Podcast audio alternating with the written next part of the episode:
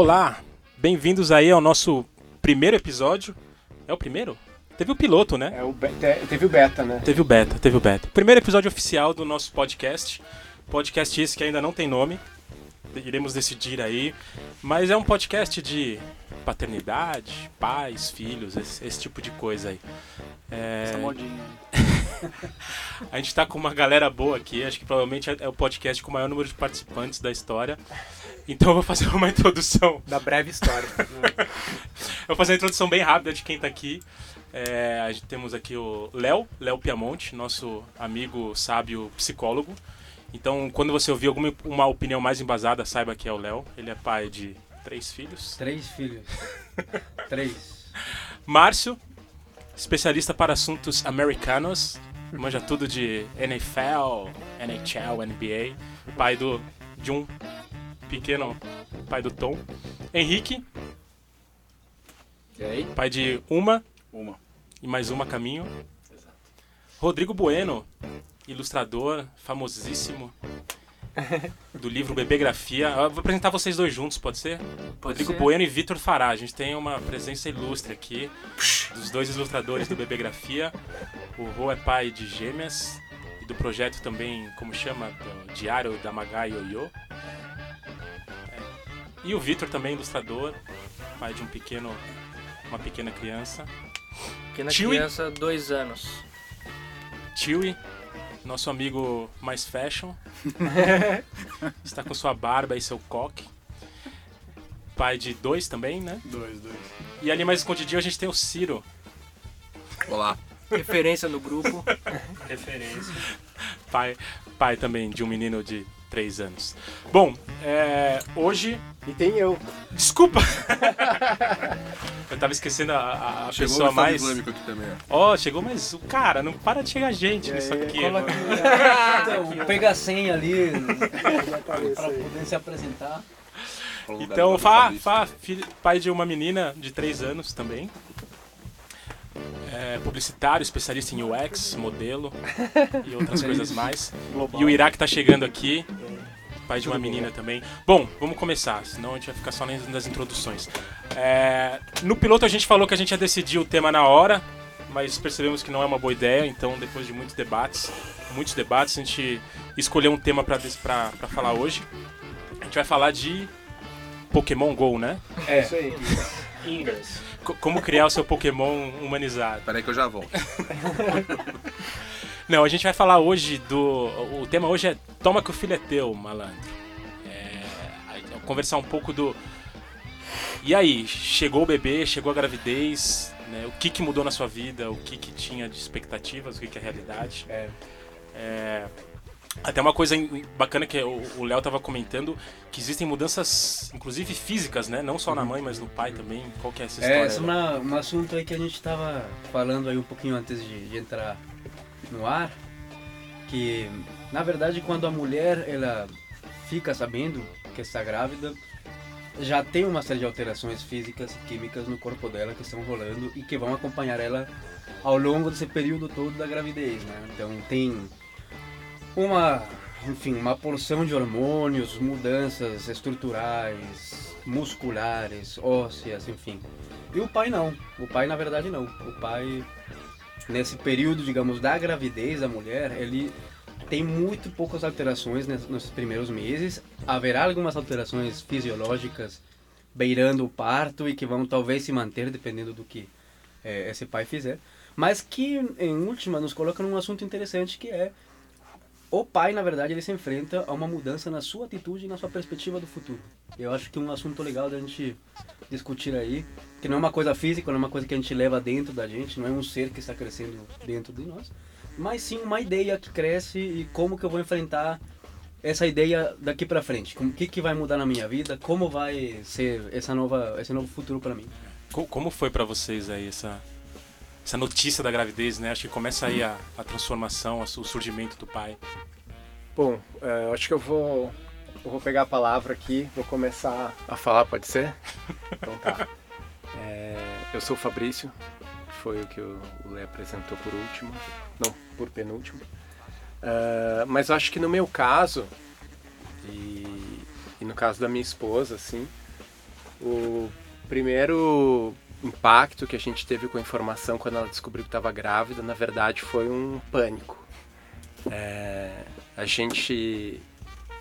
Nós éramos, na época, dois adolescentes de 30 e poucos anos. Eu acho que a gente continua sendo adolescentes, um pouquinho, um pouquinho mais, mais velhos hoje em dia, mas é, eu lembro que a gente estava discutindo essa questão de ter filhos já há um tempo, mas a gente estava só no campo das ideias e das teorias.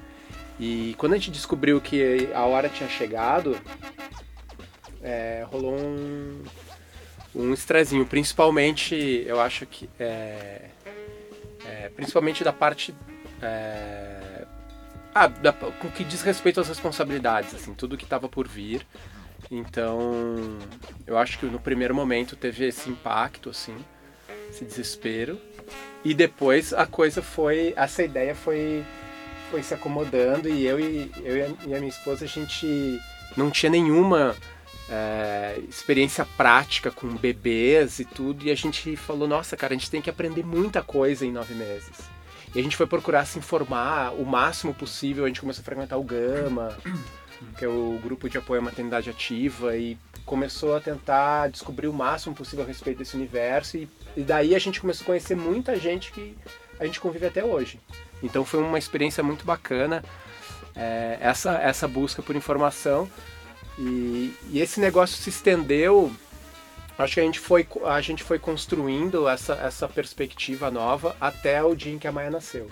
E aí chegou uma outra etapa, mas que daí, sei lá, a gente vai, Uhum. vai falando gradualmente com, com É, o a passar do tempo. preocupação da, da responsabilidade, né? Da responsabilidade que o Fabrício levanta. Legal. Não, que na verdade eu acho que quando a gente sabe né, que vai ter o filho, a gente se prepara bastante. Pelo menos foi o que aconteceu no meu caso. A gente se preparou bastante para o nascimento e a gente acabou deixando para depois o depois, depois que nasceu, e aí, o que que acontece, o que que a gente vai fazer. A gente acabou, não sei se Na, na real, isso é bem sei. comum, né? Bastante gente, porque Você é, parou pro parto. é. A gente se preparou para o parto, mas depois do parto, e aí? Eu acho que isso faltou um pouco de, de trabalho nessa parte. Eu não sei se vocês... Não, isso aconteceu muito, isso, é. isso aconteceu com a gente também. A gente super se preparou pro parto e, e não tanto pro pós-parto. É, a gente acaba achando que, pô, o pós-parto, enfim, nasceu, tá ali, mas, porra, tem bastante. Que na real parece coisa. muito distante, cara. Quando você tá na, frente de uma notícia de gravidez, nove meses parece uma eternidade. Parece que que passa... é, é, passa muito rápido, mas na verdade você não consegue nem visualizar que você vai ter um filho, cara. É, é só... E especialmente se você for atrás de informação, a questão de como vai ser o parto, de como vai ser, se aqui ou ali, com que preparativos. Aquilo consome uma quantidade de energia do casal que é absurda, cara. Eu, quero, eu queria falar também. É, o, a, a minha relação com a, a, a gravidez da minha esposa é, foi uma construção também. Foi difícil de, de assimilar. Na verdade, tá tudo bem. A gente ia ter o filho, tem, tem a, a, a parte prática que eu, que eu corri atrás, eu e ela. A gente correu atrás de várias coisas. É, não sei se me preparei tanto assim na questão do parto, na questão do pós-parto também, mas eu ficava encucado com, o com a minha relação com, com o bebê que estava ali dentro, que eu não, não conseguia acessar. Né? Eu acho que tem um pouco a ver com o que você falou, do que a gente não, o homem não rola transformação nenhuma bioquímica. E eu acho que era isso que eu, não sei, tava tentando alcançar, tava tentando sentir, não rolava. Eu sou um cara mais emotivo e nos no ultrassom eu, eu chorava, era eu, uni- eu que chorava no ultrassom, mas o e aí o que, que eu fazia para me conectar com, com esse bebê, com o meu filho que estava ali dentro, eu buscava coisas práticas para fazer. Então, por exemplo, puta, arrumava o quarto dele, montava o berço, pintava, criava uns desenhos, criava uma, um. Acho que foi o jeito que eu encontrei para me relacionar de, de- foi foi foi a minha gravidez, exatamente. Foi um pouco isso. É, pra mim, assim, eu não sei se é pelo fato de eu ser muito tranquilo ou procrastinador, mas eu fui, assim. Demorou um pouco pra cair a ficha, assim. Acho que no- quando começou o trabalho de parto, que eu falei. Caralho, bicho. Acho que vou ter um filho. falar quatro meses. Acho que vou ter um filho. Não, eu tava, porra, ali junto, me emocionava em ultrassom também, mas assim. a, Dani falava, ah, mas e aí, como você tá se sentindo? O que, que vai mudar? Eu tava, meu, sei lá, acho que não vai mudar muito, a gente tá aí, vai nascer, vamos. Eu sempre deixo pra me preocupar na hora que acontece. E cara, quando começou o trabalho de parto, eu lembro que eu parecia uma, uma barata tonta, assim, eu fui colocar a cadeirinha no carro, aí ler manual pra como colocar a cadeirinha e tal, e. E, esse lance da conexão, é, pelo menos no meu caso, o, o, foi, foi bem foi durante o parto, assim, que. é, enfim, foi um trabalho de parto de, de 26 horas e é, a, a Alice nasceu em casa, né?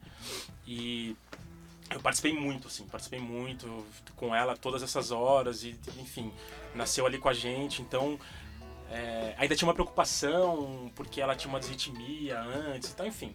Quando nasceu, cara, foi uma coisa meio, meio maluca, assim, eu me senti... é, naquele instante eu falei, porra, sou pai, cara, é, é isso, assim, eu lembro que eu chorava por todos os poros, assim, foi, foi uma parada bem, bem, bem forte. E isso acontece muito com muito pai, cara, que, que ele, é, aproveitando aí, é, eu, eu sou psicólogo e muito pai aí conversa comigo, de, de que se sente meio perdido na gravidez, né? Meio que, pô, não sei muito bem o que fazer, não sei qual é o meu papel. E não só isso, mas como que sente que, que sei lá, como que as informações passam batidas, eu já te falei isso, já- você já sabia disso, você não tá lembrando exatamente o que foi que aconteceu. E isso tem uma explicação biológica, cara. Tem uma coisa interessante que acontece na- no cérebro da mulher, no hipocampo, as descargas tão fortes de, de especialmente, da gravidez, melhora muito a capacidade de memória dela. E ela vai lembrar de todas as coisas. eu sei que a galera aqui sabe o que eu tô falando, ela lembra, cara. Ela vai lembrar durante anos. E muito pai, por exemplo, estudos com é, casal gay, por exemplo, de homoafetivo, homem-homem, muitos desses homens acabam desenvolvendo hipocampos muito mais fortes em questões de navegação, de memória, para poder lidar um pouquinho com isso, cara. O bebê traz essa, essa novidade para vocês e você tem uma memória muito melhor. Muitos pais, depois que o bebê nasce, eles têm realmente alterações no hipocampo para poder me- memorizar melhor as coisas, cara. Louco, Bem, bem cara. interessante. Podcast também é ciência. Cara, eu só é, é engraçado que eu tive uma experiência, acho que muito diferente. A primeira, pelo menos, foi muito diferente da- do que a galera tá acostumada, né? É, que é o tio, tenho dois. O Bernardo, eu, a gente ficou grávido quando eu tinha 18, 19 anos. E aí a gente namorava. Então, assim, os nove meses foi uma correria foda do tipo casar. A gente descobriu em abril, a gente casou em julho e ele nasceu em dezembro. Então você imagina que no primeiro, nos, nos primeiros meses não deu tempo de pensar em porra nenhuma, só em casar. Aí casou, mora junto, não sei o que, eu olhei pra cara e falei assim, porra, e agora, né? E, e foi um processo assim, é, foi totalmente prático e do jeito que tá todo mundo acostumado, eu acho. A gente ia no, no obstetra e mil consultas, etc. E aí acabou que que nasceu de cesárea, umas duas semanas acho, uma antes do, da data prevista. E aí ele acabou ficando em incubadora, tal, foi, foi meio foda. Então, até também até o momento dele nascer, até o momento dela ir pro hospital, aquela coisa toda, também tipo não não caía a ficha assim.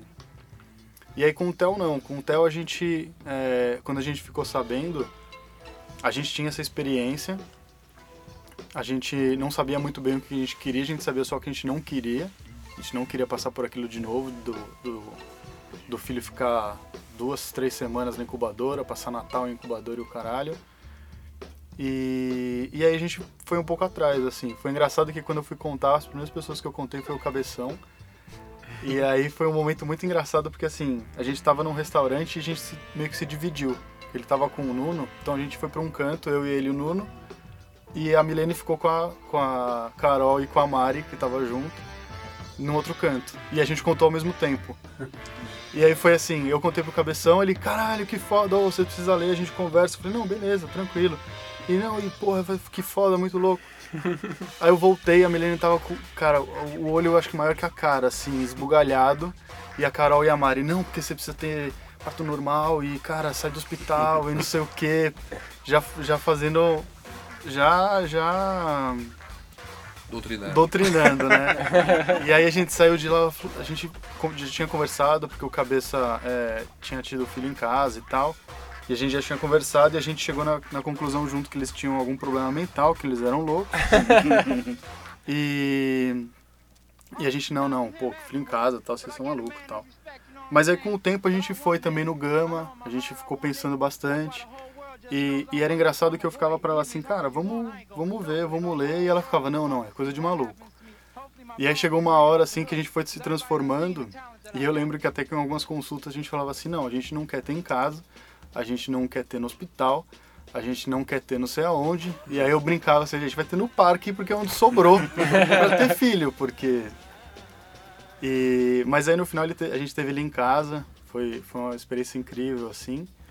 E, mas acho que na segunda vez eu consegui me descobrir como pai no processo, assim, sabe? É, eu acho que esse processo importa bastante, né? Acho que quando a gente começa, é, independente de, enfim, como é o parto, se é em casa, se é no hospital, mas é, esse lance de você assumir, né? a- porque a gente está acostumado a delegar tudo, né? Então, ah, delego pro obstetra, delego pro pediatra e, enfim, eu só apareço lá e o filho nasce.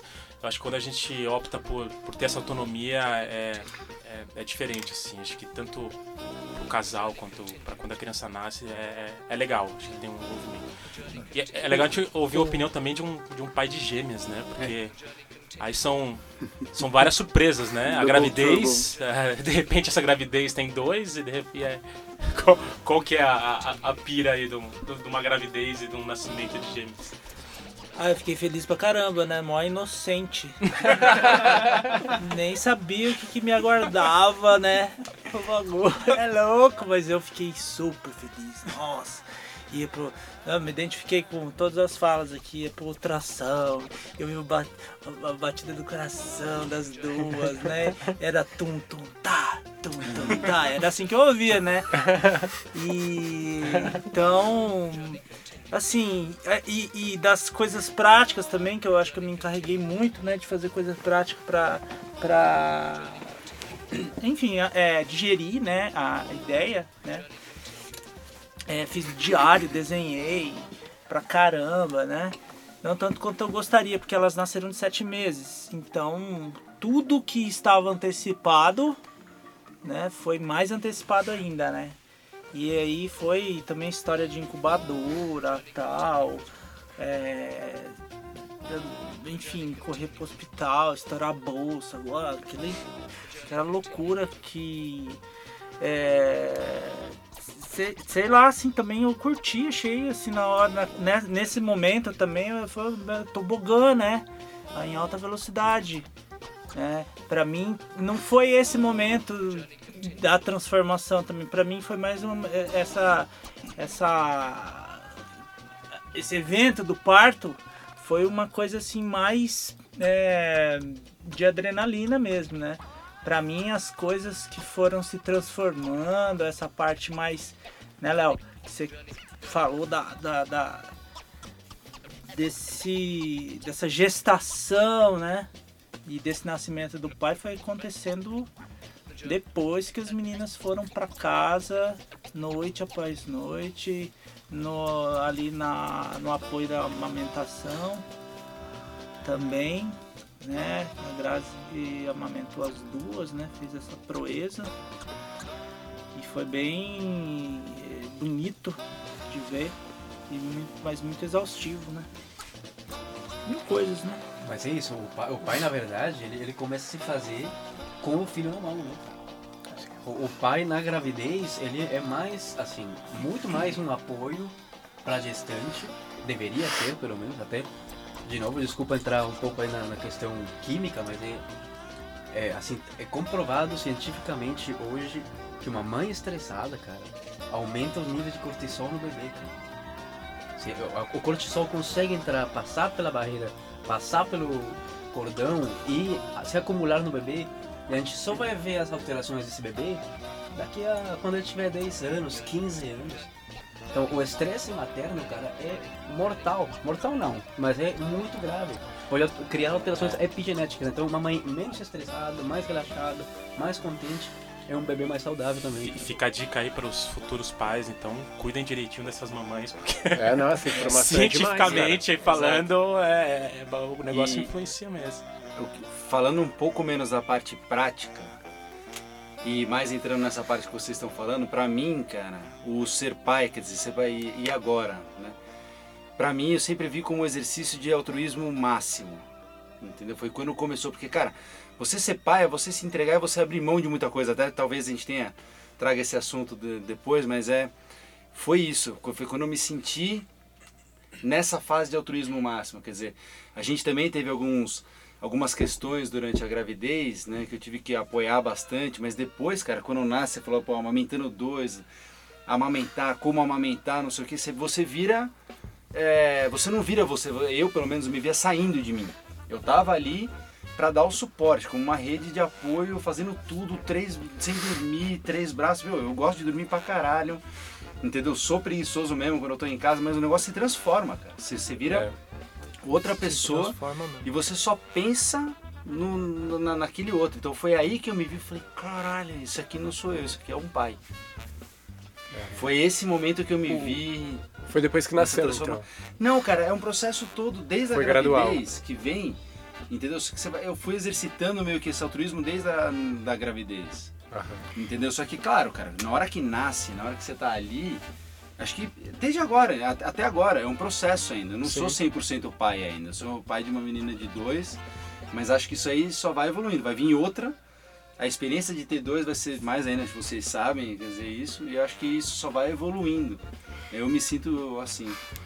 E, o, e, e acho que é legal isso também, Henrique, que traz também uma questão muito forte que eu tive na, na minha família, que foi o cuidado com a minha esposa. Eu tive uma outra relação com ela, né?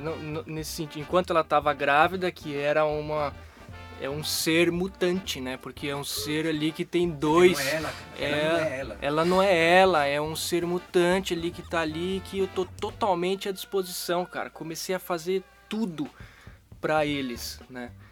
E e também é, eu até queria ouvir um pouco de vocês, mas a minha relação com ela, eu, eu achava ela mais atraente, assim, com, com a barrigona, assim, gestando, é- ela, ela ficou mais atraente.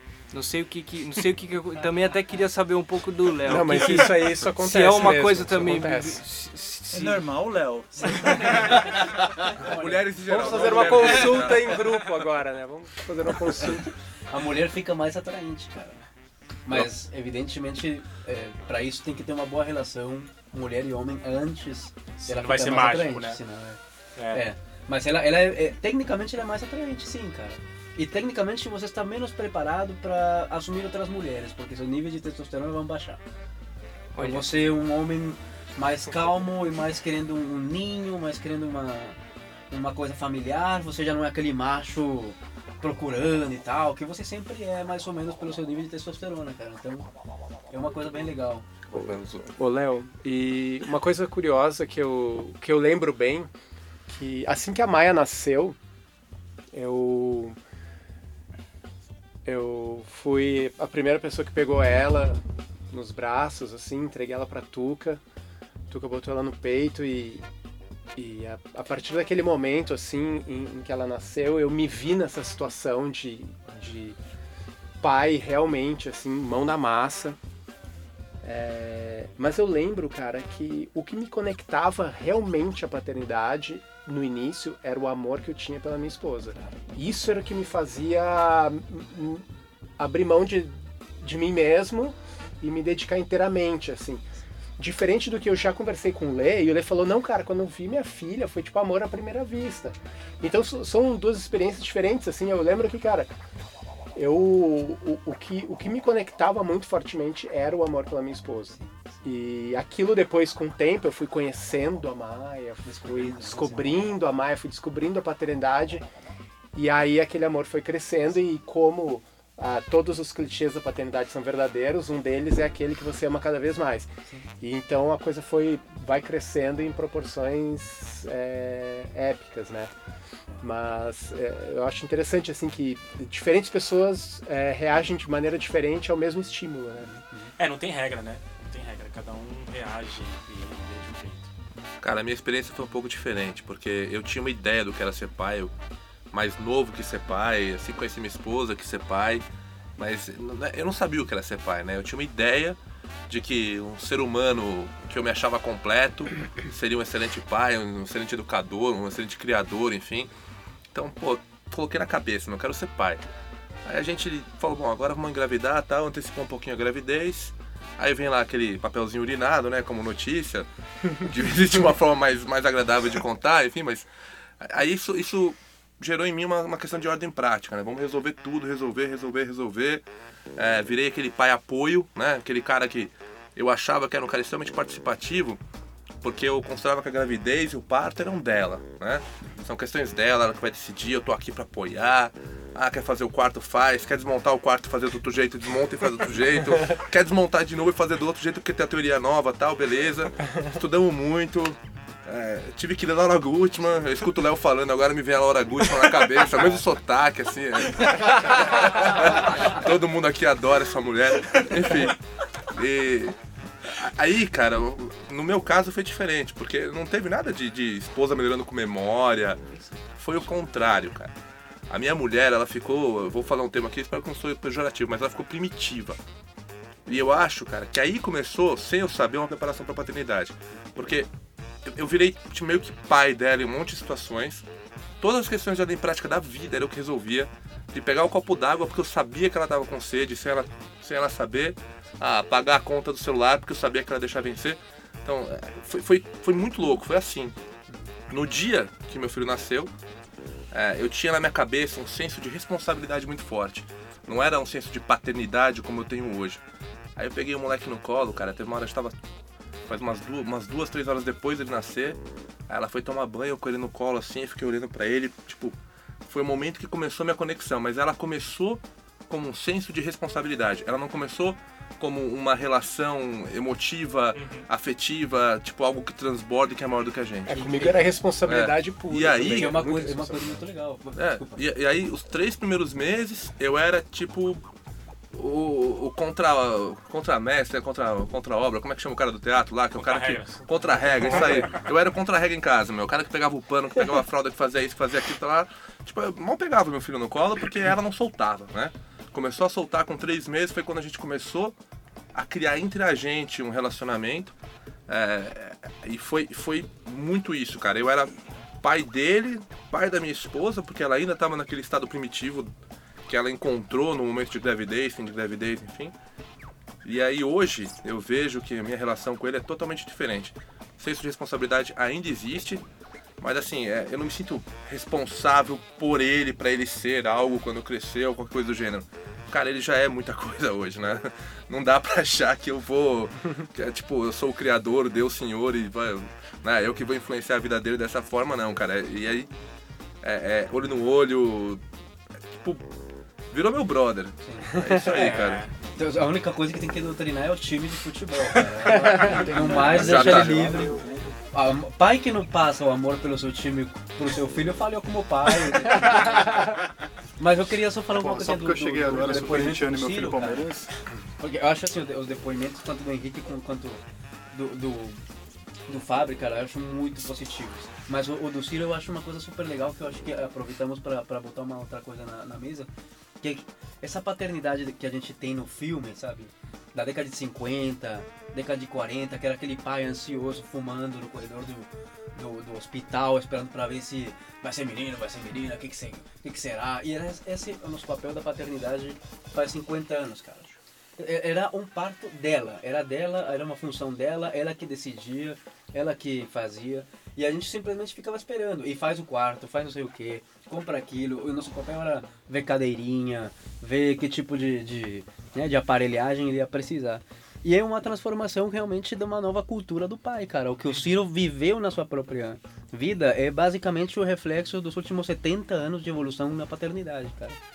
O pai como um agente passivo, simplesmente é, pagando a conta do hospital, levando o carro, dirigindo o carro enquanto tá todo mundo tomando conta do bebê, exceto ele, esse modelo tá ultrapassado, cara.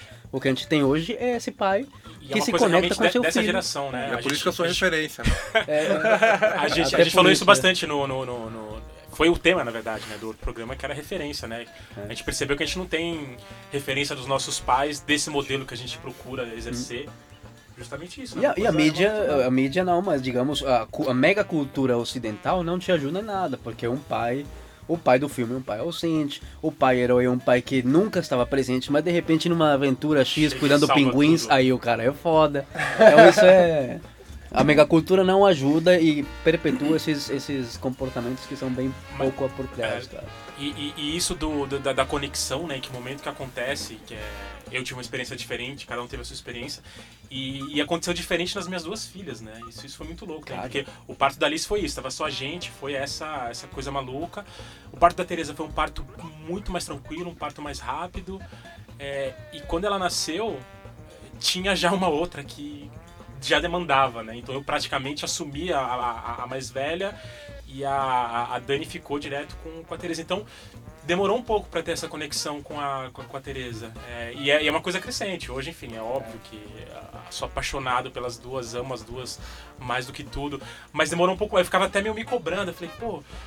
Cara, com a Alice, a Alice tinha ali dois dias e, sabe, era tudo. Eu tava lá e, de repente, é um, é um serzinho um pouco estranho, assim, essa, esse bebê novo. Será que. Mas, cara, não, é isso. Não, não tem regra nem, nem né, com, com o mesmo pai, Ah. com a mesma mãe, quem dirá de. Acho que de esse, papo, esse papo é meio estranho, porque eu, eu, eu, eu, eu lembro, cara, desculpa interromper vocês de novo aí, mas eu lembro que cada dia que passava, eu sentia o meu, meu nível, meu grau de sentimento, minha capacidade de sentir por aquele ser aumentando.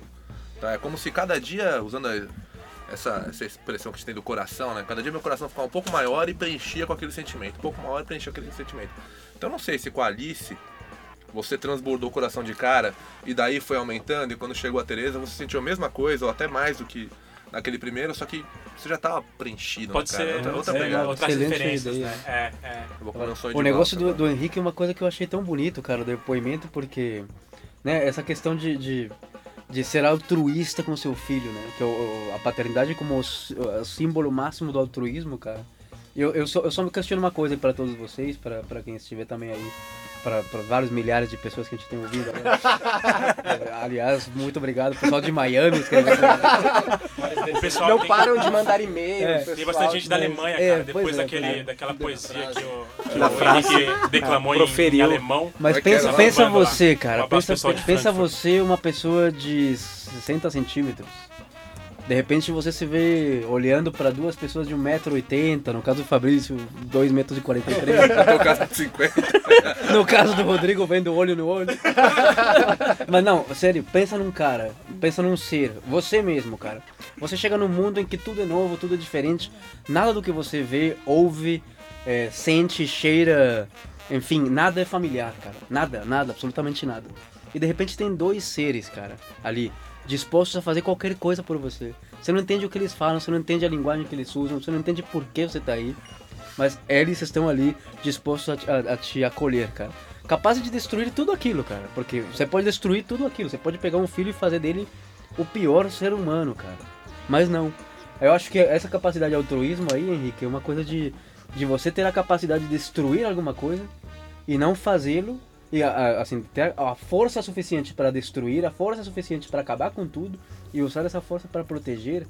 Eu acho isso o resumo mais bonito da, Nossa, da Léo, pode crer, cara. mesmo. Nossa, deu um flashback agora, nem Aquele filme, né? A mão que acredita, a mão que Queria quebrar tudo cara. quando nasceu. Fui longe agora. Fala do seu flashback, Rô. Não, é isso, cara. Quando o nenenzinho chorando, eu falei, vou tacar pela janela. Não, sim. Mas é verdade. Não, pa- não, assim, eh, eh, falando assim, parece um negócio bárbaro, né? Terrível. assim. Não é, mas cara. é um negócio assim, cara, tipo, eu tô uh, fazendo Eu o melhor que eu posso. cara. É, Dorme, porra. né? Dorme, porra. Exato. Quer dizer, e aí você, você, você pensa assim, cara, mas eu, eu posso resolver isso muito rápido, mas eu não faço isso. Alguma coisa me impede. Eu acho que é o amor. Ah! É isso, cara. É isso, cara. É isso. É isso.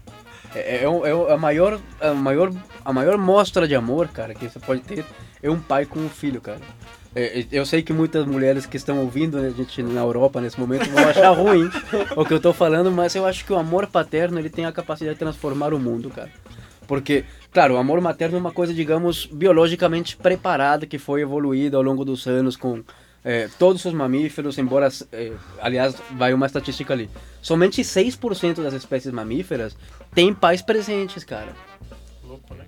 De todos os mamíferos do mundo, somente 6% têm os pais ativamente engajados na criação da, da, da prole, cara. 94% das espécies mamíferas é a mãe que toma conta. Então, eu acho que para a espécie dominante, num planeta que depende totalmente de nós, cara, o amor desse pai, cara, é um amor transformador. Que bonito. E, e, e continuando nesse, nesse, nesse tema aí, o é, que, que, que vocês tinham aí de expectativas e mitos que, que foram por água abaixo, né? Aquele papo de, ah, eu acho que vai ser assim, não foi. Com meu filho eu vou fazer assim, não, Cara, não rolou. eu, eu, eu, eu só queria trazer um, também um ponto que é, é o medo também, né? Que nasce junto. Pra mim, é, foi um, um baque, assim. Não foi fácil de primeira. Medo do quê? Medo. Medo. Agora você tem uma coisa Medo pra de perder, dar né, errado, né? Medo, é. E aí, Agora assim, você tem tudo... coisas pra perder. Coisas pra perder, é, coisas pra Antigamente não. perder, inclusive é, a si próprio, né? É, eu acho que esse foi um, um medo grande, assim. De primeiro, assim, de é, não, não saber, não conhecer. Não, não- meu primeiro filho, não tinha contato com, com bebês, então foi a primeira vez de tudo. E também se, se olhar sozinho, quer dizer, eu e a minha mulher ali, os dois juntos, mas puta merda, e aí o que, que a gente vai fazer, né? E não só isso, eu comigo mesmo. Né? Agora não, não dá pra eu simplesmente, putz, meu, vou, quero viajar, fazer um, um retiro aí, andar pelo mundo e já já eu volto. Não, cara. Né? Você tá aqui agora, você tem uma família, você tem um filho pra cuidar, ele depende de você agora, totalmente. Então isso me deu também um arrepio, cara, um, um buraco Mas, negro. mas você acha que isso se concretizou? Por exemplo, coisas que você fazia antes e realmente passou a não fazer por causa do filho? Realmente, com certeza. Não, Não, com certeza, é com certeza. Então, é um processo, é um, é um novo processo agora. Mas é na proporção como do se que tivesse- você sentia? É a, pro- é, a- é a proporção que eu sentia, talvez, é, é que, é assim, a proporção que eu sentia não era, uma, não era prático, né? Quer dizer, era um medo Tava ali. que sim. estava ali. É, agora a prática que vai ensinando. E eu demorei ó, até hoje, dois anos que o meu filho tenha, ainda agora que a gente está super se adaptando à vida com um neném, com um bebê, com a criança já está crescendo, enfim, a gente já está mais adaptado, mas só agora. E eu digo por mim, assim, que, que, que foi está sendo um processo bem difícil e que demanda muita, muita coragem acima de tudo. É, eu acho, eu acho falando sobre isso, né, sobre esses medos e, e sobre você abrir mão de você mesmo, essas coisas todas que acontecem, acho que quando o pai decide se, integra, se, se entregar à paternidade, decide viver a paternidade de maneira ativa mesmo, eu acho que ele envolve essa entrega, envolve você abrir mão de muita coisa. E esse, esse, esse cenário, uma vez que eu me vi nele, ele, ele foi, foi muito sombrio também pra mim. Envolvia medo. E ele. E cara, ele, ele representou. Ele representou um luto pra mim da vida que eu tinha antes em relação àquela vida que eu passei a ter e era eu e a minha esposa numa correria do que, que a gente faz, o que, que a gente não faz e a gente não sabia de nada, e a gente estava aprendendo. E tudo aquilo que a gente estudou, falando de expectativas e, e aquilo que você tinha- o, o Lê tinha perguntado sobre é, que- é, quebra de expectativas e tal, tudo que a gente estudou, cara, as coisas aconteciam diferentes na nossa vida. Não eram como a Laura Gutman falava. Era bem diferente do que a Laura Gutman falava. né? Aliás, a Laura Gutman dizia que o pai entrava aos dois anos só. E desde que nasceu eu já tava aqui, velho. Eu já tava num puta de um corre. E aí eu lembro, cara, que no início, assim, foi um. um- esse, esse. Eu vivi um luto, que foi o, o- esse fim da minha da vida que eu tinha. Ah, mas depois disso, eu, gradualmente, assim, conforme o tempo foi passando, eu fui começando a conhecer pessoas que viviam situações como eu, que eram outras famílias com crianças pequenas e gradualmente fui conhecendo aquelas pessoas. Eu fui conhecendo o Rô, que tinha duas, e pra mim era muito importante encontrar com ele, ver, caramba, velho. Ele tá vivo. ele tem duas. Você podia um pouco. E, cara, e, eu. e era muito importante aqui. mim ver ele, cara. Porque aquilo ali. Eu falo assim, cara, pior, existe uma luz no fim do túnel, olha lá. Ele e a esposa dele estão tão tocando barco com duas, e olha só, eles estão se virando, e cara, então vai dar certo, vamos embora, vamos lá. E, e conforme o tempo foi passando, eu fui conhecendo essas pessoas e eu fui vivendo aquilo da paternidade, foi um horizonte, foi se desdobrando na minha frente, maior, cada vez maior, cada vez maior, e daqui a pouco eu tava vendo que eu tava vivendo uma parada muito mais interessante do que eu tava vivendo antes. E quando eu me vi nessa situação, aí, cara, tipo, rolou um negócio que foi tipo uma iluminação, assim, eu falei, meu Deus do céu, cara, olha que coisa incrível que eu tô vivendo agora. Tanto que eu fazia, eu fazia terapia há, sei lá, oito pra nada, anos. cara. Eu voltei lá, eu voltei, eu voltei pro, pra conversar com meu psicólogo. Agradeço ele muito, assim, por tudo que a gente conquistou juntos, tudo que a gente construiu juntos e descobriu juntos. Fui lá, agradeci, dei um abraço, dei tchau. Mas tá bom. E eu resolvi, Resolveu. cara. As minhas questões. Isso é um negócio muito louco pra mim. Que eu lembro assim, ah, quando o meu chefe na época descobriu que a minha esposa estava grávida, ele veio falar para, ele veio falar comigo e ele disse assim: "Pô, Fabrício, parabéns, cara. Olha, olha só, tu sabe que eu, eu não acredito em nada, assim, não acredito em Deus, não acredito em vida após a morte, não acredito. Pra mim, a continuidade da vida são os filhos que eu tenho. Ele me falou isso. E eu pensei comigo assim, nossa, que, que bom pra ele, né? Que ele pensa assim, pô, parabéns, que legal, mas pra mim isso não tem nada a ver, né? Tipo, a vida da minha filha é a vida da minha filha, a minha vida é a minha vida. Assim, pra mim não faz sentido. E, cara, chegou uma hora que aquilo aconteceu, cara. Aquilo aconteceu pra mim. E todas as questões que eu tinha, tipo, questões existenciais que me tiravam sono e que perturbavam a minha vida, tipo, se resolveram, assim. E eu vi a, a eu vejo a continuidade da minha vida através da minha filha, da vida da minha filha. E isso não, não tem preço pra isso, né, cara? Tipo, é uma coisa que. É, é Cê- legal esse cê- processo, né? Você, você primeiro tem um luto e chora um pouco que você perdeu e de repente você descobre alguma coisa ali na frente e fala, puta, meu, que... É porque descobrir Pô, o que é você maior, perdeu né? é muito rápido. É muito rápido dia. Você descobrir é o que você perdeu. é outra. Você fica sem dormir, você fica puto. De dia você fica... Agora é você dia. encontrar o novo que você ganhou demora, cara. Leva Demora, tempo. Mas assim, o que você perdeu, você percebe rápido. que, que é o seu- Cara, meu processo foi um pouco diferente. meu. Eu, desde o do momento da gravidez, é, eu né, me informando, conversando com casais com filho e tal, já naquele momento eu concluí que minha vida nunca mais ia ser a mesma. Então eu nunca comecei a procurar resgatar aquilo que eu tinha antes, do nascimento, não sei o quê. É, é uma questão de expectativa. E funcionou bem pra mim. tá? Eu não tenho, eu não senti esse processo de luto, perdi, deixei de fazer e tal. O que eu percebo é que tinha atividades que eu praticava antes, eu não pratico hoje. É, questões de liberdade individual que eu tinha antes, porque não tinha ninguém que dependia de mim. E eu não tenho hoje, mas assim, eu não, não senti uma perda muito grande. Até curioso, cara, é, se eu começo a lembrar, assim, é, até tenho, eu tenho alguma dificuldade de lembrar daqueles meus momentos Ciro sozinho se divertindo, ou Ciro e Sara se divertindo e tal.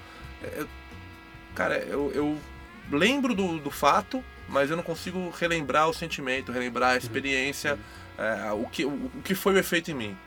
Agora, você pergunta se eu lembro o que, que é sentir a risada do meu filho, cara, tá, tá presente aqui, tá presente. Então, essa questão de ah, abrir mão disso pra ter aquilo, eu não senti que eu abri mão de nada, cara. Eu senti que eu tô, no, eu tô num num mundo novo, é, o mundo antigo não existe mais, e essa- esse processo de tentar resgatar aquele mundo antigo, pra mim é uma balela, uma balela cara. É, é encontrar nesse mundo novo coisas novas, inclusive meu relacionamento com a minha esposa, que é, é outra mulher. É, é assim, é, é a mesma casca só, né? Mas é, é tudo novo, cara. É, na verdade, eu acho que todos Fate nós somos pessoas diferentes. É, eu acho que, é, pelo menos comigo, eu também não sinto falta de nada que aconteceu. Por quê? Nada da, da minha vida solteiro ou casado sem filhos, pra mim, é, é uma evolução da vida. Eu, é, solteiro, era uma pessoa, depois de casado, uma outra pessoa, e tendo filho depois, que era uma coisa que eu queria, ia ser uma outra pessoa. É uma evolução da vida, na minha opinião. E eu tive medo desde o começo. Então, a hora que eu fiquei, pô, é medo do que do que a vida ia se tornar. Eu tive medo. Principalmente porque né, toda a dificuldade do parto, a gente passou por três obstetras, então todo mundo falando que a minha esposa ia ter um. é, não ia conseguir ter um parto normal, que era ela como veterinária achava que era aquilo mesmo, que tinha que ser, tinha que ser um parto normal e ela não. não a gente não encontrava um, um, um obstetra para seguir esse caminho até que ela descobriu uma. lembrou de uma amiga que teve um parto normal, ela indicou o pessoal do Gama. Então eu participei muito disso, com ela fazendo doutorado no Rio. Ela ia, eu ficava aqui, eu ia no Gama sozinho. É, pra quem. é, Um comentário rápido. O Márcio era o único homem que tava no Gama sem a mulher, cara. Era Eu ia no Gama sem a Eu fui também. esposa. É, Vocês Eu também? lembro- eu Ah, lembro do fui. Márcio. Eu Eu fui, fui, eu lembro muito fui do sem a minha esposa também no Gama. É que vocês eram júnior quando eu ia lá já. Eu ia, a minha esposa, a minha esposa, ela fazendo doutorado, ela ia pro Rio. Eu, pô, vamos lá, eu, eu tô aí, vamos. Não, e eu indo, chorava muito naqueles relatos né? de Pô, parto, eu chorava que nem um condenado. É. Tipo, eu não, não, não. Eu chorava mais do que as mulheres, cara, nos relatos de parto. Era ridículo. Conta Não, pro eu pessoal o que, que é o Gama. agora. Nem todo mundo sabe o que, que, que é É, já falou, já falou. Ah, é? falado, Acho que o grupo de apoio à tava maternidade brisando. ativa É, não é uma casa em São Paulo que, que atende mães que estão procurando uma, uma- um caminho, casais, né? Márcios e Fabrício, que estão querendo uma, uma- um caminho um pouco mais natural para a questão da maternidade e É, paternidade. é que eu acho que eu já me identifiquei, já me vi como pai ali, porque eu, até pela essa dificuldade desses três obstetras, dessa, dessa procura, então eu acho que eu me identifiquei como pai ali. Eu já fui amadurecendo a ideia ali, eu tive.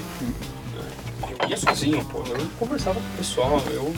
Relato de parto, eu chorava, eu me emociono agora falando da, da- de tudo que aconteceu. é, e é isso. Legal, cara. E, é, é, exato, a gente começa a falar, falar e relembrar. Legal. Tem lencinho aqui na. Tem, tem lencinho no É, meio aqui, junto das esfirras. E eu queria falar um pouquinho sobre aquilo que você falou, Lê, da expectativa versus a realidade. cara. Foi um negócio muito, muito marcante pra mim. Acabou de cair, literalmente, a transmissão ao vivo do Facebook, o celular caiu no chão. É, a expectativa versus a realidade, cara, um negócio muito louco pra mim, que foi que é, eu, eu me imaginava super pai, sabe? Via aquele pai que construía forte, com caixa de papelão na, na sala e fazia to, todos os Tipo o Léo, assim, você imaginava É, o Léo. Léo, né? Mas de prima, com bebê, entendeu? Você, você imagina que você vai pegar e você vai ser aquele mega hiper, que você vai ter uma mega conexão. E de repente você chega em casa, é um ser que fica grudado na mulher. Só e você tá mama, ligado, falando do, do Caga, altruísmo. chora. Cara, e, e para mim foi uma descoberta muito grande de, do maior processo de conquista que eu tô passando na minha vida. Que é a conquista de estar perto, a conquista da comunicação, a conquista de você conseguir se conectar com o ser que eu achava que ia ser, porra, minha, minha filha, ela vai me amar, não sei o quê, tá, tá tudo automático.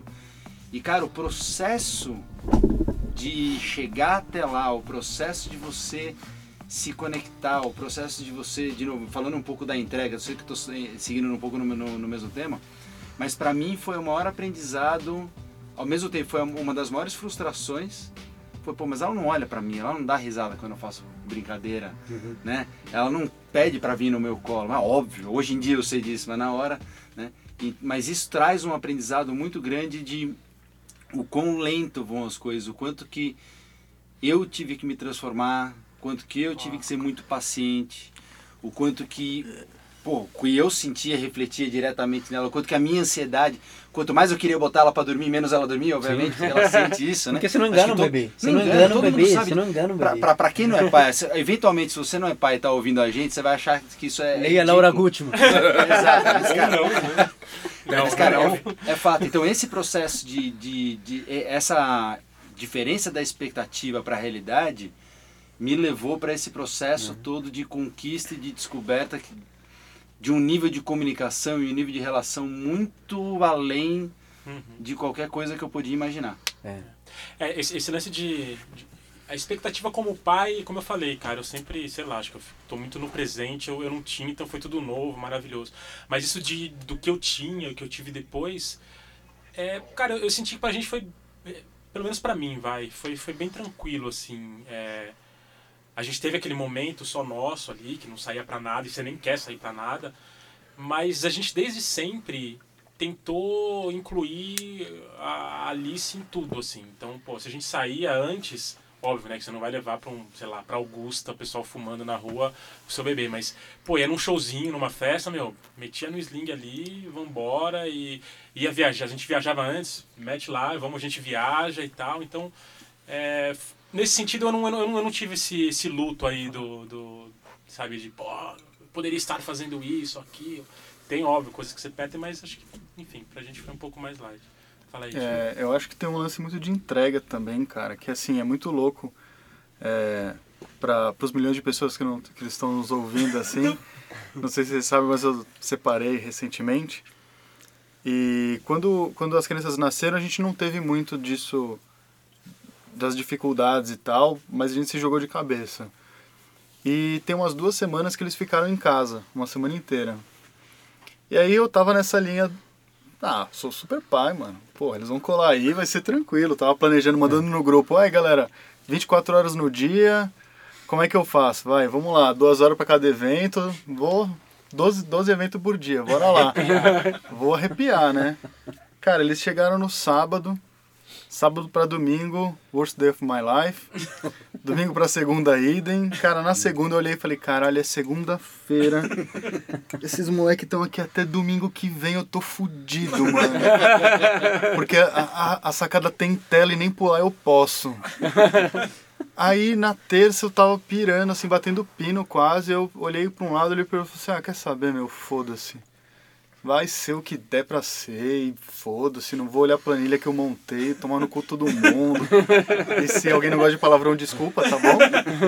A gente coloca uns... É, uns É, pi aí. fuder. E aí, e aí foi muito louco, que tipo, na terça quando eu falei, beleza, então, sou eu e vocês dois, vamos, vamos todo mundo se aturar e dar um jeito, chegou sexta-feira. Eu, tipo, magicamente a semana foi incrível, foi tipo a hora que eu falei, paciência, faço o que der pra fazer, o que não der não deu, e bora. E eu vi que isso é muito, tipo, beleza, foi uma semana, mas é muito o que a gente passa o dia a dia, assim, sabe? Então é aquilo, assim, é, botar as crianças para dormir. Cara, é um mundo totalmente diferente de uma criança de 8 para uma criança de 2. E o Teodoro e o Bernardo, eles são muito diferentes. Então o Bernardo é do tipo, vai dormir, ele vai reclamar, a gente discute, ele deita e dorme. O Teodoro vai dormir, ele basicamente me dá o dedo no meio e tira a fralda na sala e sai andando, sabe? Tipo, deal with it, sabe? Foda-se, né? Ele não quer saber. Ele pula na minha cabeça quando eu tô tentando dormir, cara. Assim, tem uns, se alguém vê vídeo, tem uns vídeos dele no YouTube que ele, né, sério, ele pula com os dois pés no meu peito, assim, não, tá pouco se lixando. E a hora que eu relaxei e consegui lidar com ele, o bicho dormiu 9 horas da noite, É. sabe? Na noite anterior ele foi dormir 3 da manhã, sei lá, eu que horas que ele foi dormir. São esponjinhas, né? Não adianta a gente botar É, nossa... então, É que cara. você não engana um Tatinha bebê, cara. cima, da né? mesma É, forma que cara. você não engana um cachorro, da mesma forma que E o, o bebê ele é um cara pré-verbal, é- cara. Você é não vai enganar, foda. não vai vir com. Não tem um uma conversa pra- que tu Não tem engana conversa, ele, né? cara. Ele tá te sacando, cara. Tá te sacando o tempo inteiro. Mas Não, eu acho é eu- engraçado que tem uma idade, assim, só um parênteses, que você fala assim, ah, ele é bebê, ele não entende, né? Imagina. Aí você fica, Teodoro, não sei o que, vamos dormir, ele tá tipo te ignorando. Aí você fala assim, televisão, ele já te olha com aquela cara assim, hum, você fala, eu tô ligado. Aí ele vem, ah, o desenho, assim, ah, isso você entende, né? Não, mas é isso, ele não, não tá escutando o que você tá falando, ele É. tá te lendo. Ele, ele sabe o que você tá, que você tá passando. Ele, ele vai além do verbal. Ah, É, então. O verbal E pra ele é muito superficial. O não verbal, você imagina. A criança não sabe se comunicar verbalmente. Ela, vai, ela entende seus sinais não verbais muito mais fácil. Cara, mas eu A gente acho vai perdendo isso ao é, ao é longo aquele da vida. Pô, a gente vai aprendendo a que falar. eu queria que ele dormisse, ele não Sim. dormiu. É lógico, ele tá te Lógico, lendo. ele tá- percebeu, ele tá ele se percebendo ligou. ali que você tá ansioso, ele tá percebendo que você não tá ali. E acho que tem muito. E aí, acho que tem muito uma, uma questão, acho que o Léo pode ajudar até, deles, Não, sim. deles irem testando, saca? Então, tipo, o dia que você tá afim que ele durma mais cedo, ele vai te testando até onde você aguenta, sabe? E ele, ele aguenta bem mais que você, cara. Basicamente. É. Mas eu acho esse negócio que você falou de, de, de ter uma expectativa e tal, eu acho que isso é uma coisa que pode. Tudo que a gente lê, tipo, eu e minha esposa, tudo que a gente leu e se informou e procurou aprender e tudo mais, eu acho que teve um lado complicado nisso, que foi, tipo, toda a expectativa que a gente tinha, e como a gente achava que a gente ia fazer e de que forma a gente ia fazer, o que, que era o certo, o que, que era o errado.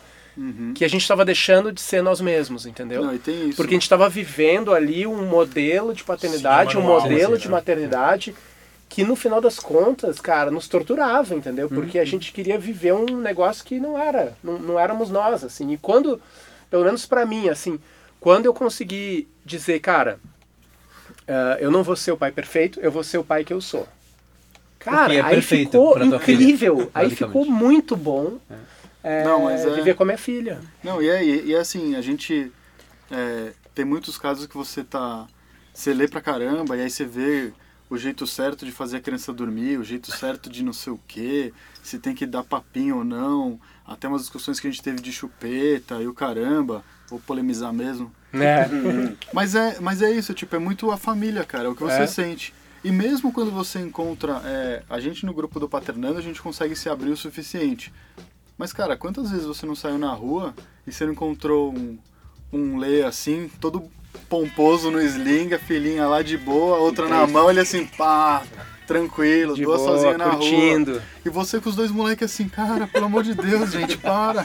Olha, olha aquelas dali, ó. Cara, eu vou amarrar vocês. E aí, só que na cabeça do Lê, ele também tá assim, caralho.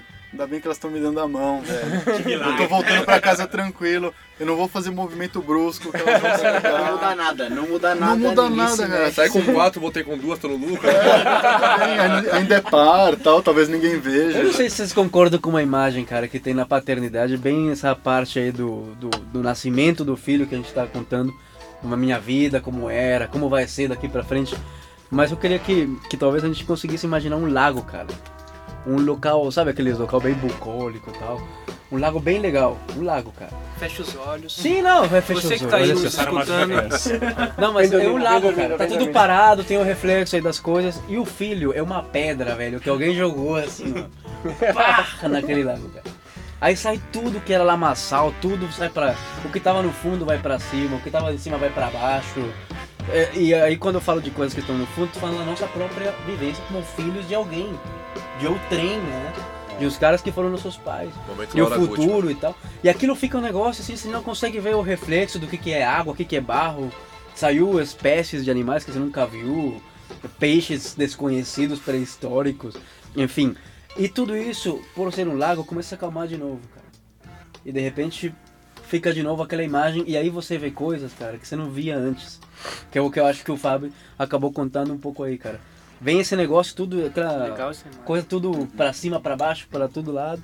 Mas depois acalma e você vê um reflexo totalmente diferente na água, cara. Cara, e esse... Desculpa, Fala aí, posso... Tio. Fala aí, Tio. Só, se estiver falando demais... zoeira, zoeira, zoeira. Cara, assim, você falou desse negócio, me veio exatamente assim, eu tô, tô fazendo terapia também e me separei agora. E aí foi exatamente isso, caiu um baita de um pedregulho assim no, no meu lago, saca? E aí eu me vi é, cheio de expectativa assim, caralho, mano, eu tô, tô me separando. Será que eu vou fazer igual meu pai, que se separou também? E como é que vai ser? Será que eu vou virar meu pai? Puta merda, não sei o quê. E aí, meu, foi várias pirações assim, aí um dia eu consegui pôr pra fora, eu falei pra, pra terapeuta, né, falei, Lúcia, cara, tô pirando, acho que eu vou virar meu pai, meu, porque ela tá ficando com as pra você, crianças, eu tô gente ia trabalhando, só vou ver de final de semana, como é que é isso? Aí ela olhou e falou assim, acho que você não vai virar. Eu falei, não, mas eu vou. Ela falou, você tá se questionando. Só, só esse ponto você Já você já... salva, né? Aí eu dei aquela respirada e falei, caramba, os dois milhões que eu te pago o mês tá... Tá fogo, né? Bom, é, eu queria encerrar com essa imagem bonita do Léo.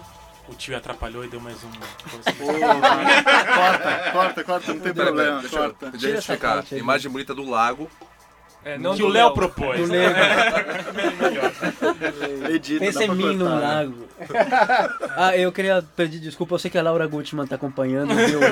Um repost ali, um Explica retweet. quem é Laura né? Gutman, pra quem não conhece. Laura que- Gutman é uma. Mulher é, incrível. Uma acólita de Satã, né? Laura Gutman é uma teórica argentina que, que tem alguns livros escritos que por algum motivo pegaram muito no Brasil. E é uma, é uma mulher que tem muita coisa interessante para dizer, mas ela acaba talvez colocando um pouco ah, a culpa de muitos comportamentos que são totalmente na- naturais e essenciais na criança, numa relação, num binômio aí da mãe e filho, Isso acaba criando um pouco de estresse pra mãe num momento que ela não deveria estar estressada. Mas ela tem coisas muito, muito legais, resgatáveis. É simplesmente uma. Enfim, é a Laura desgraçada é filho da puta. inferno. Beijo, Resumido. Laura, te amo. Satã. Laura, um beijo, chica. Bom, então, é, essa é a nossa discussão, a gente vai aproveitar para inaugurar o nosso primeiro quadro aqui no, no podcast. É um quadro que a gente vai chamar de Buchicha Pergunta. para quem não conhece, é, buchicha é um termo carinhoso que a gente usa aí para se referir aí às, às mães das nossas crias. E a gente pediu para algumas mandarem umas perguntas. Depois a gente vai abrir um e-mail para, pra, enfim, desses milhares de ouvintes aí. É, esse quadro é só para as mulheres, tá? Para as mães aí, tudo que a mãe gostaria de perguntar E ao, a, a pais e nunca teve coragem. E, enfim. é, eu pergunto, e aí? Quem quiser responde? né? Sim, vai- responde. então, é, vamos começar com uma pergunta que chegou do nosso ouvinte de... Não, elas são, são anônimas, gente, pode perguntar. Escolhe uma. Ah, Tem vários, é só. É, tem vários, pega um. Joga as cartinhas pra cima, vamos. Joga as cartinhas pra cima. Lego pegou uma. achei, achei, achei. Pô, gente, calma aí. Seria o nome do patrocinador? Perdão, perdão, é. Escorregou da mão. Ela veio japonês. Aqui, aqui, aqui. Lê o nome do De- patrocinador. depois de experimentar a realidade de- da paternidade, qual é o seu maior e a- qual é o seu maior e atual medo paterno? Que medo que surgiu aí com a paternidade. Fatura do cartão. Fatura do cartão. Quem, quem, quem pega essa? Alguém quer comentar? Eu comento, eu não falo nada. O Irá, o Irá tá aqui. Olá, Irá, qual o seu medo aí? O maior medo é perder, né? De alguma forma essa criança que surge, eu acho. É um medo tão louco que ninguém nem É. fala sobre, né? Ou, ou Mandou Tira-. É. quando. quando... Para, cara, a gente vai ficar deprimido. Não, mas o, o Vitor falou agora há pouco dos medos e tal. É...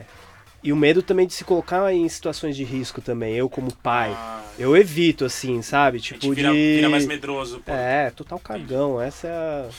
Né? Tipo, pelo menos eu fiquei bastante assim. Acho que hoje em dia até tô ficando um pouquinho mais corajoso, mas tipo, é aquela coisa, tipo, pô, ficar É com medo de, de descer uma rua de bicicleta. Coisa simples, sabe? De ações práticas, assim. Entendi. E ao mesmo tempo de, de perder, né? A criança, ou. Eu, pelo menos, também tenho. Eu atingi um nível ali de família que. Que não existia, porque minha, minha, minha família cresceu. Foi no susto, né? Eu já era. eu já morava com a minha mulher tal. Mas quando surgiu a paternidade, foi a novidade. E aí. É criou-se um lar, criou-se uma estrutura que eu acho que eu tenho muito medo de, de desabar essa Eu, estrutura. eu compartilho contigo desse medo, assim. Eu acho que é, um, é uma coisa até que o tio estava falando, que foi a, o- a rocha que caiu no meio do lago Do dele. lado dele, é. Eu também tenho, eu, eu também tenho medo disso. ahn, não sei, talvez pelo meu background, assim como que a- era a minha família lá no Rio Grande do Sul e como as coisas funcionavam. Tipo, é, desestruturar a família pra mim é uma coisa muito difícil, assim, muito difícil. Então é um, é um medo que eu tenho também. Compartilho esse medo. Mais eu uma queria, pergunta. eu queria, aqui. eu queria falar do medo, de- de- desse medo novo, que é, eu- eu tive uma experiência muito difícil com o meu filho, que foi uma reação que ele teve à febre, né? E, e isso me causou um medo muito grande, cara. É, foi- realmente foi um medo que eu nunca tinha imaginado, assim. Ele, te- ele teve convulsões febris várias, então tinha febre, dava convulsão nele e a gente tinha que ir para emergência. E isso me despertou uma, um monstro dentro de mim, assim, de pânico mesmo, que eu nunca tinha sentido antes. E, e é engraçado que até hoje, assim, já, hoje já está mais estabilizado, já faz tempo que não acontece, ele já está crescendo de toda maneira, e aí eu saio de casa, fico longe deles e automaticamente eu tenho uma reação de ficar olhando o celular para ver se eu não recebo mensagem da minha mulher dizendo que ele tá com febre para eu voltar, que já aconteceu várias vezes isso. E at- até hoje eu ouço a, a- a minha esposa gritando, me chamando que deu febre e que deu merda, sabe? E é um Foda. pânico, cara, é um pânico mesmo. Você nem imagina. É, mais uma aqui. Vamos, vamos fazer uma coisa mais curta aqui. É, o que vocês fariam diferente no, do pós-parto? Vocês fizeram e falaram, porra, vacilei, faria diferente. Ah, eu. Até um negócio foi uma coisa que eu já falei. Que eu acho que o que eu faria diferente era não, é- era não tentar construir tantas expectativas e não tentar seguir um modelo de perfeição de paternidade.